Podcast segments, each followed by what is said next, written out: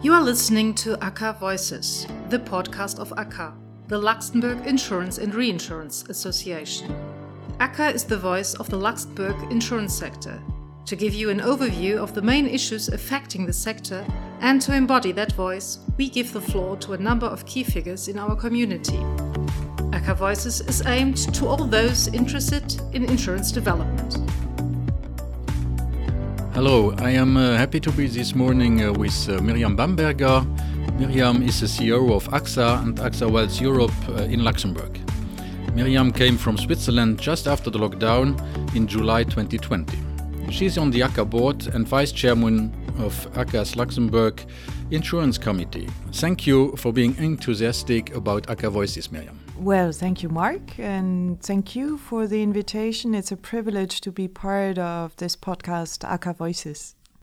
Thank you very much, uh, Miriam, for your cooperation. And uh, of course, I will have a couple of questions uh, to uh, uh, ask you. So, when you were arriving in Luxembourg in the midst of the pandemic, first of all, uh, what was the idea of coming to Luxembourg from Switzerland and to work in Luxembourg?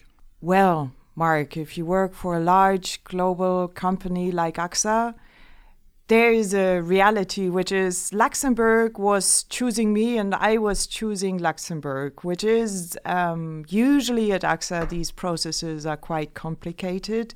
But I had the opportunity to be offered the position of CEO at AXA in Luxembourg.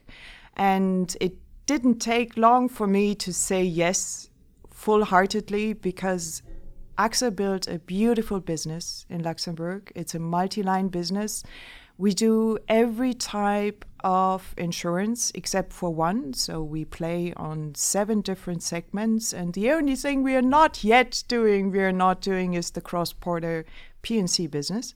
But effectively, it's a full breadth of uh, a multi line insurance business and that in the heart of Europe is a fantastic opportunity. So I had to say yes. That was uh, a, a, good choice, I, I would say. And uh, when you arrived, what were your impressions, uh, being on the personal side, but also on the, the professional side? Well, uh, Mark, uh, one of my impression you probably heard thousands of times, but there's one thing about Luxembourg which is very special: the hospitality. So I was uh, welcomed in the warmest way possible, and I have to say I lived in eight countries by now and in three continents, and effectively Luxembourg has probably been the most um, uh, let's say, the easiest and most beautiful relocation because I felt at home immediately. And I guess there's one reason. In Luxembourg, you are not a stranger, you're not a foreigner. For one reason, because 50% of your professional workforce comes from the countries, the neighboring countries like Belgium, and we are all a bit foreign if we talk about uh, the uh, professional environment. But at the same time, you're not a stranger in Luxembourg because it's so multicultural. It's so in the heart of Europe. And it's such a platform to all the other neighboring countries that you have always in your private and your professional environment a bit of all. And that makes it very easy to arrive in Luxembourg. So I arrived and uh, I felt at home. No, that's very nice to to hear. And uh, after more than a year now, did you at the end uh, uh, find what you uh, you were expecting? So, um, did I find uh, what I was expecting? To some extent, yes. Um, as I said, in terms of multicultural environment, it was exactly what I was expecting and hoping for.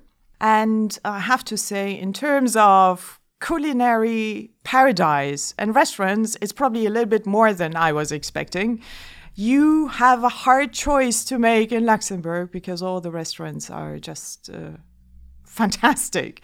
So that was over the top so far, and I haven't discovered even 10% of what is there in terms of uh, fantastic culinary paradise, but uh, at the same time, it was a bit unexpected as well, Luxembourg because I arrived in COVID, which was a very special environment. So my onboarding has been quite particular. And I have to say, Mark, there was another uh, surprise which I didn't expect, which are the floodings of July. One of the most largest um, natural catastrophes, and certainly I wasn't hoping to find that uh, when coming to Luxembourg. Yeah, I, I imagine. But um, talking about this uh, this flooding, um, so uh, after these torrential rainfalls in, in July 2021, um, all country was uh, the Luxembourg country was uh, flooded. And you, as CEO of a large insurer in Luxembourg, what were your priorities to deal with this uh, catastrophe? Yeah. Um, certainly, it has been a very special experience, so different to the tornado we experienced in Luxembourg in 2019, because it covered the whole country. It wasn't one specific location like Bascharage. And uh, with that, we had to mobilize within few hours everyone. I have to say the crisis management in AXA was a fantastic experience. We had every day at the same time 20 people around the table cross functionally looking at uh, the risks we are facing, but most of all, to answer your questions, our customers, to look at where, at which stage our customers need our support. I have seen the insurance industry and my colleagues very reactive to the situation. We mobilized resources, we increased our claim staffing, we increased our inspectors to go out to customer side, and we have been extremely responsive in making advances, payments to uh, customers, in being very pragmatic about small claims and handling these fast and in a simple way. And therefore, I shall say it was a moment of truth, and in that moment of truth, our concern was dedicated to our customers. And so far, so good. Um, we are not yet over the crisis, by far not. Uh, the most complex cases usually come come last, and uh, I have to say we're still in the middle of it. Well, as the CEO of the Insurers Associations, I was uh, also challenged by um, uh, interviews, and uh, I think uh, that uh, it was the proof uh, insurers made that they are important and there to to help all their clients.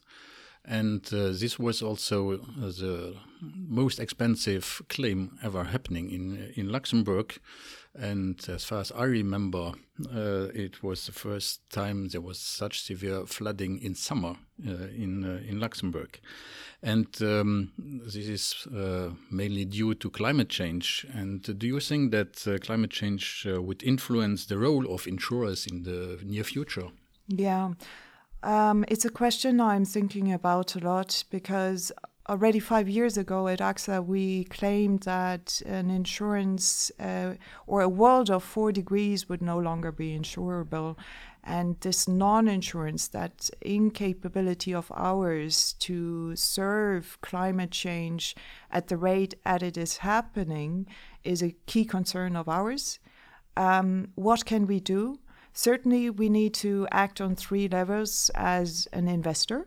Uh, we have both sides of the balance sheets to look at, so as an investor, but also as an insurer in our underwriting, and uh, of course as an employer. And at AXA, we are having um, clear KPIs. Even my pay, my compensation is linked to these KPIs as a CEO. We have clear KPIs to drive action across these four uh, three levels. And um, finally, I shall say that this is certainly a topic where we are still in the beginning in the insurance industry. I feel like there's a lot more to do, and it's probably going also to be a more prominent topic at ACA. Uh, it truly uh, is. I can uh, uh assure you uh, that already now. Um, Miriam, you are the, the manager of uh, the oldest insurance undertaking here in Luxembourg and belonging to a global insurance group now and also with international cross border activity. So, is there any specificities uh, to this particular situation?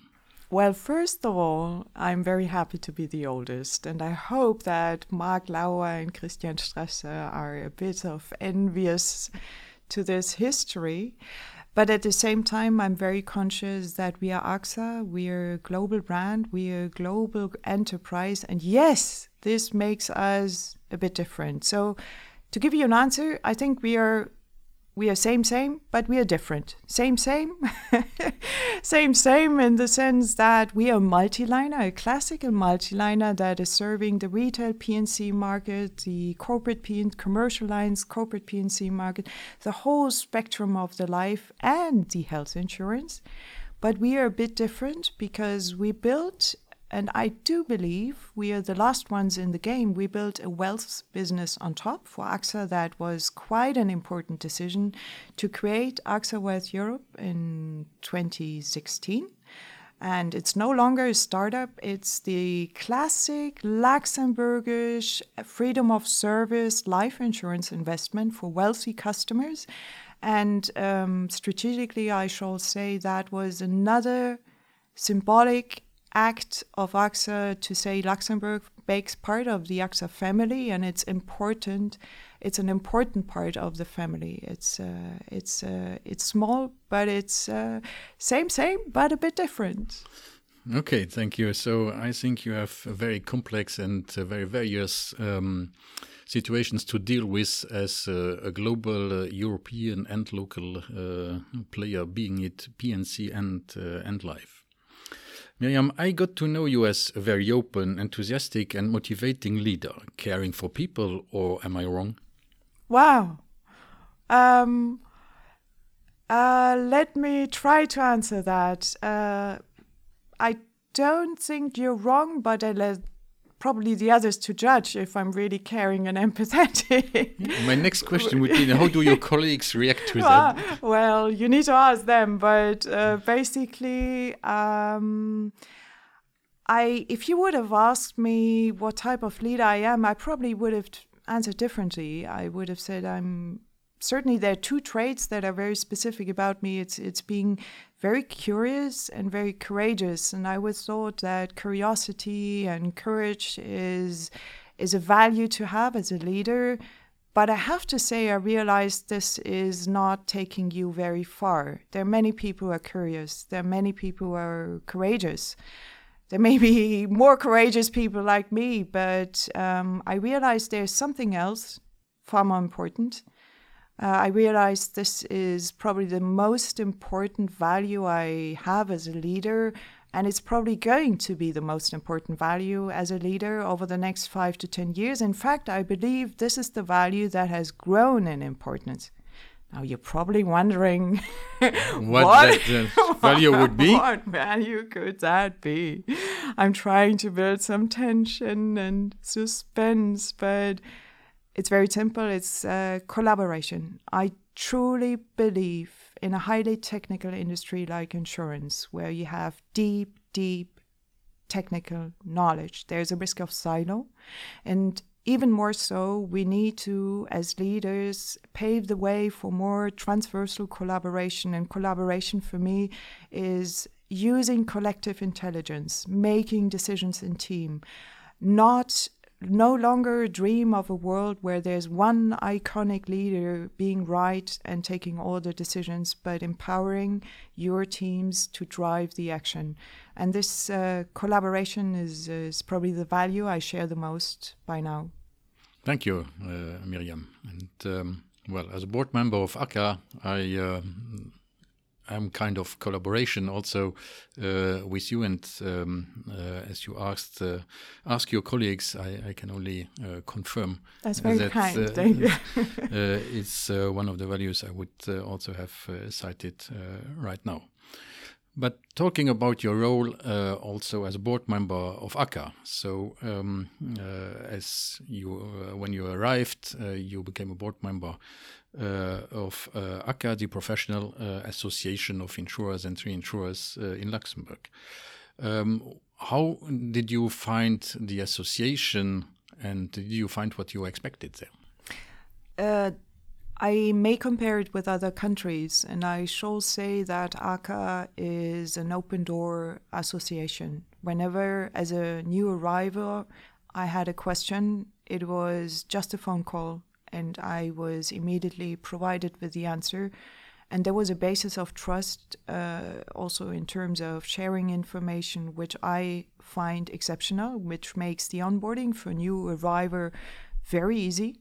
And I think ACA made a fantastic job in also um, integrating the Brexiters. And there has been a period of two years where new new arrivant to the country had to be integrated in a very fast manner. So it's an open association where the information exchange between the members is very fluid, it's trust based, and that's what I think is comparing it to other associations. It's it's it's fantastic. It's a platform to network, but most importantly, it is uh, with uh, our relations to the regulator and the ministry a key platform to drive certain topics. And certainly, the industry in Luxembourg has a few topics still to resolve. Um, there is also uh, some regulatory uh, and in terms of reporting and regulatory demands, there are certain expectations that are quite heavy on the industry. So it is most important to have ACA as a megaphone, as a, as one voice and it is most important also in the phases of crisis, in the phase of COVID, to have that platform to coordinate and align our views. And one recent example is, uh, Mark, what you sent only this week the encouragement to get vaccinated and to really drive vaccination rates in, in Luxembourg. And I find it um, exceptional that as an industry and a sector, we can drive that one voice. And uh, I'm, I'm encouraging, by the way, vaccination as well, as much as you. So there's one voice of the sector. Compliments to that, by the way. Thank you very much. So the vaccination, of course, uh, is um, a very important uh, topic, and uh, I'm really glad that ACA uh, can do this uh, pioneer work and encourage uh, people to get vaccinated in the industry and elsewhere. So I'm very happy about that as well. Um, Miriam, uh, let's come to another of your uh, activities. Uh, you are very active on uh, social media. Is there any um, specific uh, reason uh, of this, um, I wouldn't say hyperactivity? hyperactivity. well, I'm getting asked a lot about my activity on LinkedIn. It's primarily LinkedIn. I'm not on Instagram. I'm not on Twitter for very clear reasons, and I'm not on Facebook. Uh, but I am on LinkedIn. Why that? I came in the times of COVID, and Mark, factually, I haven't even met all my employees, which I think is a bit of a disappointment. But there was no way to as a CEO to to become visible and to explain a little bit about why am I here, where do I want to go, and why does it make sense to be part of the journey. So I have to say I used LinkedIn and to clarify many of the questions I'm getting. Yes, I'm writing all the articles myself. I have no ghostwriter. And yes, all the pictures I'm doing myself. And this is something I do in my extra time out of passion. So I try to use LinkedIn to relay a little bit about what we do inside of AXA in a very authentic manner. So it's by far no self marketing of mine. It is a voice of AXA and it's a voice of AXA in Luxembourg. And also to clarify a question I'm getting a lot, this is only probably 20% of the communication I'm doing. I'm doing as much communication to the inside, so I'm not only communicating to the outside.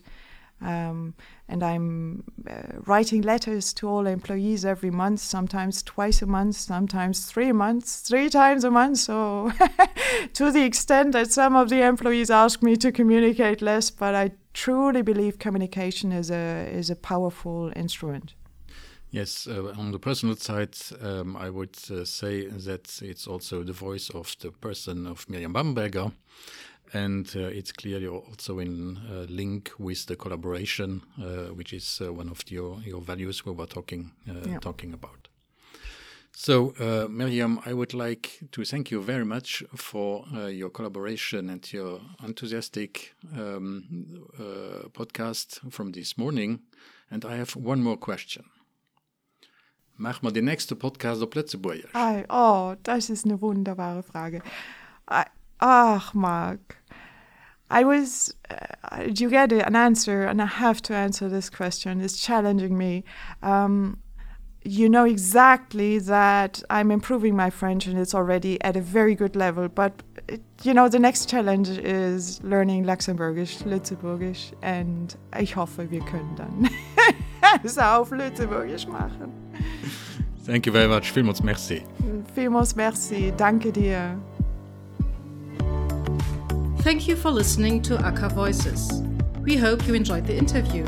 To listen to it again or to share it, please visit www.aca.lu and click on ACA Voices.